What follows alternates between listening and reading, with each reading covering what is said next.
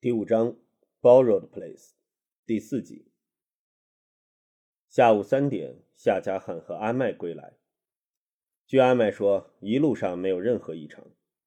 他偷偷从车窗查看四周，也不见任何跟踪夏家汉的可疑人物。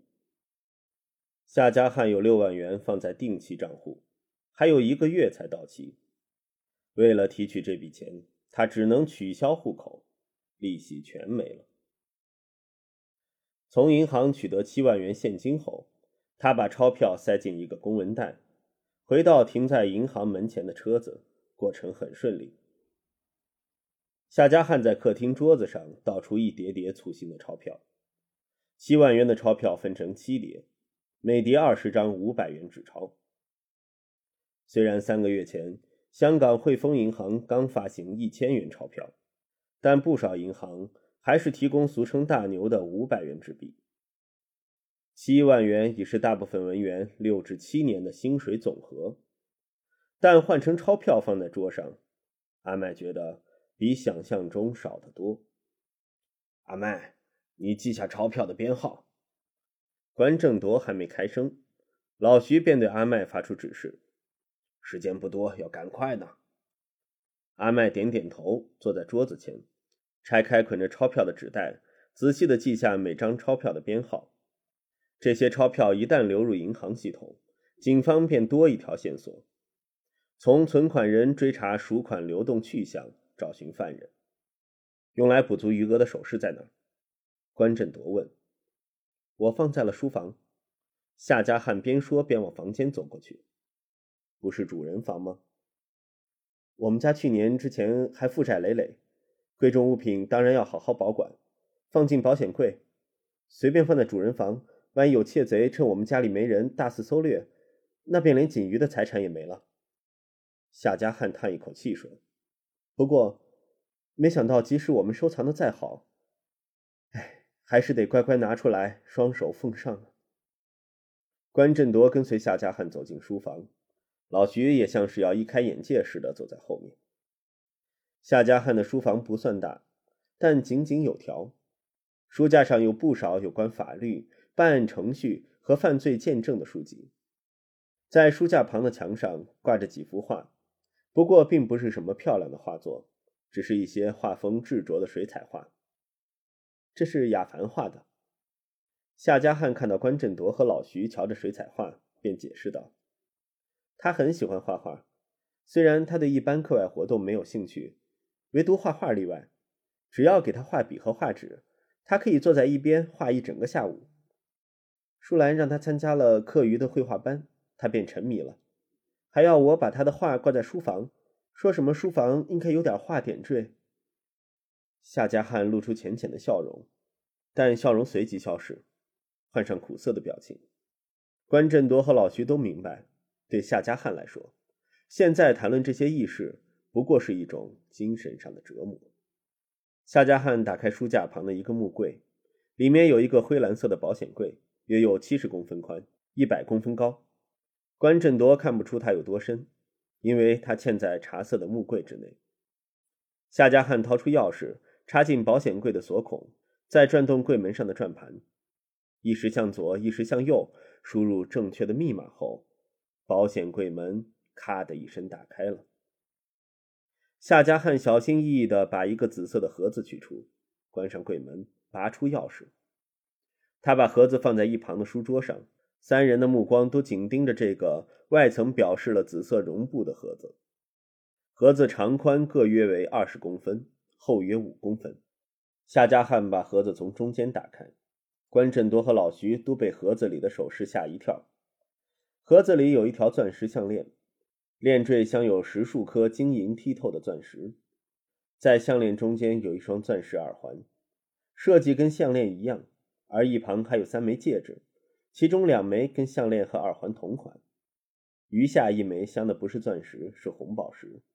这不只值两万元吧？老徐吹了一下口哨说：“我不肯定。”夏家汉道：“我在英国时曾找珠宝商估价，对方说约值一千五百英镑。”或者那家伙骗我吧。不管他们真实价值是多少，绑匪以为他们有三万元以上的价值便足够。关振铎说。夏家汉关上盒子，叹道：“这项链和耳环陪伴舒兰多年，他却只戴过三四次。来香港后，也不过在去年十一月跟我出席同僚婚宴时戴过一次。他一直很喜欢这项链，虽然他同意拿来当赎款，哎，但他其实舍不得吧。”三人回到客厅，阿麦已抄好钞票编号，七叠钞票中有五叠是新钞，号码相连。阿麦只要抄下首尾两张，便记下全叠二十张的编号。阿头，犯人没指明要旧钞和小面额的纸币，我觉得有点奇怪。阿麦说：“或许犯人想速战速决，所以没附加这些条件吧。”老徐耸耸肩，抢白道：“又或者犯人一早已准备好应对计划。”关振铎边说边走进韦斯邦，对他说：“给我那个。”韦斯邦知道组长指什么。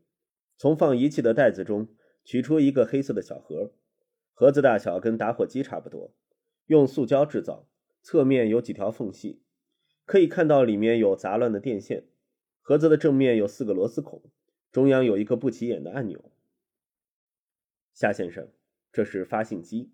关振铎把小黑盒放在桌子上，说：“里面有电池，足够用四十八个钟头。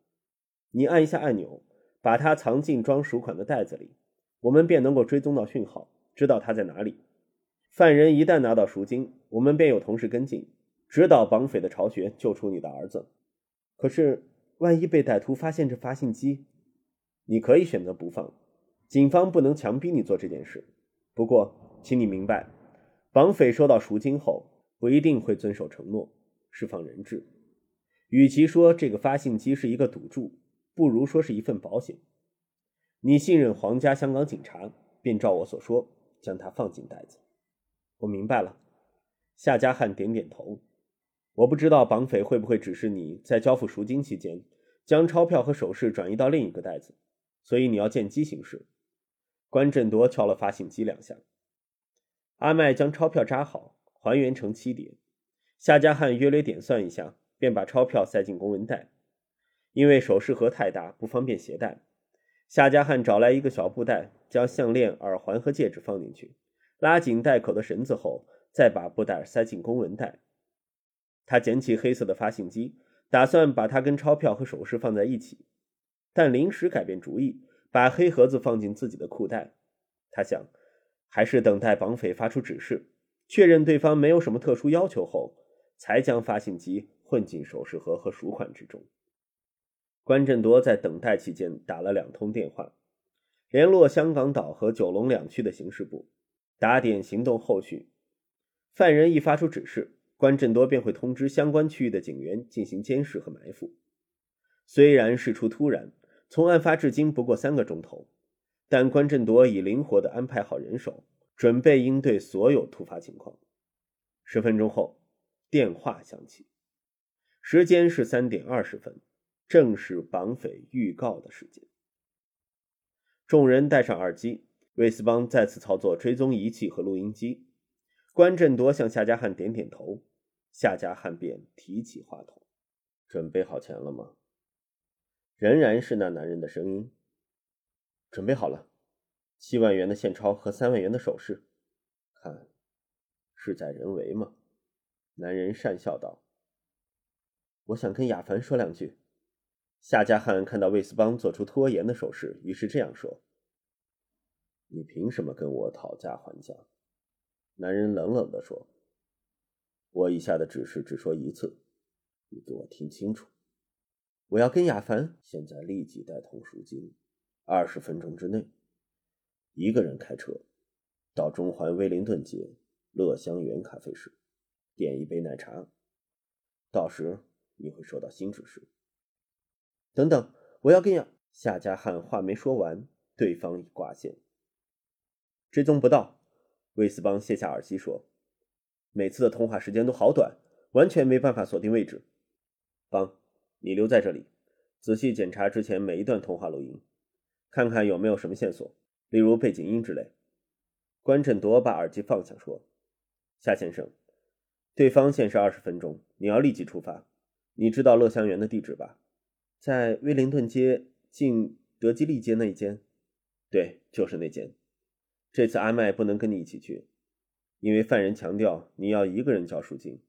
万一他发现你的车上有另外一人，我怕会危害你儿子的安全。不过，我阿麦和老徐会一直待在你附近，一有机会，你便简单的告诉我们犯人下一道指令，我们会调动警员部署。我们出发后会利用车上的无线电通知港岛 CID，叫他们派人到乐祥园放哨，留意可疑人物。夏家汉点点头。阿麦，你立即到停车场开车离开，在街口等我和老徐。阿麦明白关振铎这指示是以防绑匪人在监视，他二话不说，点点头，便抢先一步离开寓所。夏家汉没有立即拿起放赎金的公文袋，只走到瘫在沙发上的舒兰跟前，蹲下身子，给妻子一个拥抱。不用担心，我会带雅凡回来的。在妻子的耳边，夏家汉以肯定的语气说道。夏淑兰听罢，眼眶再次泛起泪光，但这一次她强忍着，只是不断点头，双臂紧紧地环抱着丈夫的身躯。她知道，她要坚强地面对这次灾劫，不能让孤身犯险的丈夫为自己担忧。